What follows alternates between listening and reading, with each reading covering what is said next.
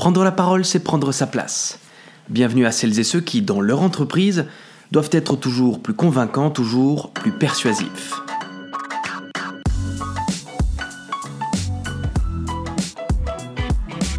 Comment rédiger un discours?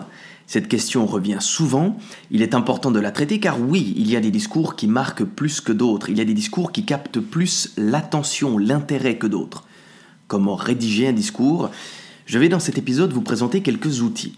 Des outils tout d'abord qui sont en lien avec la technicité du discours et des outils qui dépassent le cadre technique du discours, des outils à prendre en considération en dehors de la rédaction de son propre discours. Premier élément technique, ne soyez pas dans le méta-discours. Qu'est-ce que cela signifie-t-il? Ne décrivez pas le contenu de votre discours. Beaucoup d'oratrices, beaucoup d'orateurs commencent de cette manière Mesdames et messieurs, aujourd'hui je voulais vous parler de ceci, car je pensais à cela. Ensuite, j'aurai plaisir à vous présenter ceci, puis cela. C'est une manière anesthésiante de commencer. À moins que votre discours soit très technique, passez l'étape du plan, mettez-la à la poubelle, cela ne sert à rien. Regardez votre audience dans le blanc des yeux et offrez-lui directement ce qu'elle attend, c'est-à-dire le contenu de votre discours, Mettons ça dans la vie réelle, si vous êtes assis à une table avec un ami, un accident de voiture se produit devant vous, vous n'allez pas dire à votre ami Eh regarde, je vais t'annoncer que je viens de voir un accident de voiture. Non, vous perdez tout effet de surprise. Regarde un accident. C'est cet effet que vous devez provoquer lorsque vous rédigez un discours. Deuxième élément technique, un plat apprécié au restaurant est un plat dont les goûts sont clairs et prononcés. Votre discours doit être justement clair, concis et précis.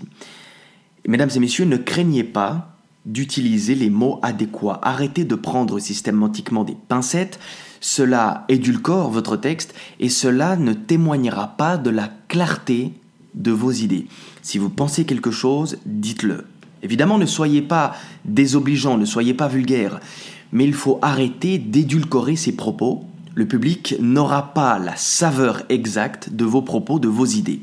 Troisième élément technique en lien avec la rédaction du discours, n'oubliez pas que ce qui est éphémère est désirable. Prenez votre discours une fois que celui-ci est terminé et supprimez-en un tiers, 30%. Les adverbes, les répétitions et tout ce qui ne dessert pas votre objectif, mettez-le à la poubelle. Cet exercice est difficile, mais il est essentiel. Il est essentiel car vous allez vous forcer à ne retenir que l'essence, que la moelle de vos idées, et à ce moment précis, votre public obtiendra ce pourquoi il est venu.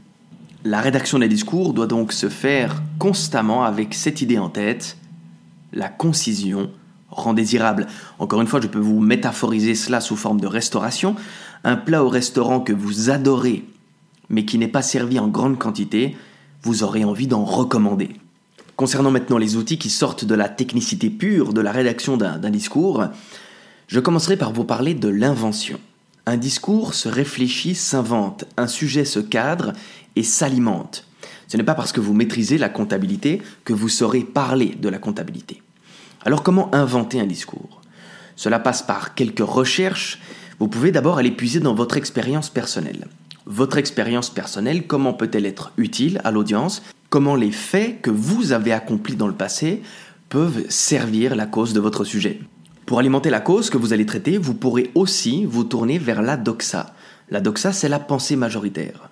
Prenons l'exemple de la comptabilité. Si vous allez traiter un sujet sur la comptabilité, que pense de manière majoritaire l'audience sur ce sujet?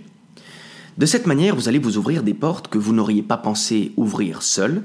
Vous ouvrez votre raisonnement en incluant celui de l'audience. C'est un merveilleux moyen pour créer du contenu, pour inventer son discours.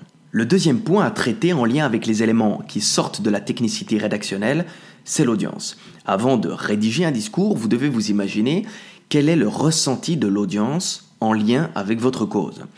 La rhétorique qualifie plusieurs types d'audience. Vous avez l'audience qui vous aime, qui aime votre sujet, jusqu'à l'audience qui déteste votre sujet ou qui déteste la personne qui prononce le sujet.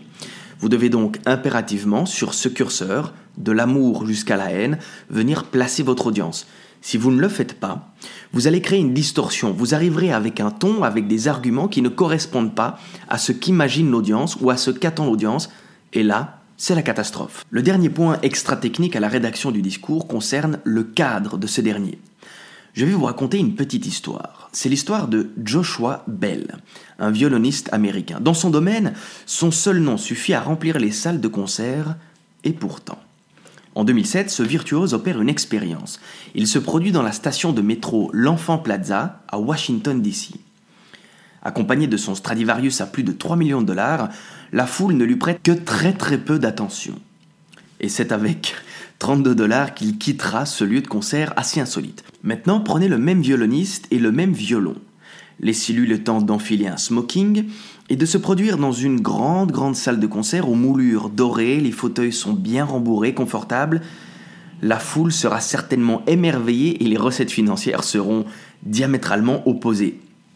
Oui, mesdames et messieurs, le cadre importe énormément dans la réussite d'un bon discours. Pour sécuriser ce cadre, vous pouvez fonctionner avec un acronyme. L'acronyme, prononcé par Quintilien, rhéteur et pédagogue du 1er siècle après Jésus-Christ, QQO, QCP. Qui, quoi, où, quand, comment, pourquoi. Sécurisez ces quelques questions avant de rédiger votre discours et vous aurez une grande maîtrise du cadre. Et avoir une maîtrise du cadre, c'est ne plus laisser la place aux éléments de surprise. C'est avoir la pleine maîtrise de tout ce qui gravite autour de ces propos. Cet épisode est maintenant terminé. Retenez qu'il existe des éléments techniques et extra-techniques pour améliorer la qualité de votre discours. Si vous avez apprécié ce contenu, partagez-le, exprimez-le sur les réseaux sociaux. C'est un grand, grand cadeau que vous me faites. Je n'ai plus qu'à vous souhaiter une excellente journée, une excellente soirée, peu importe le fuseau horaire sur lequel vous vous trouvez. Et je vous dis à très très bientôt. Au revoir.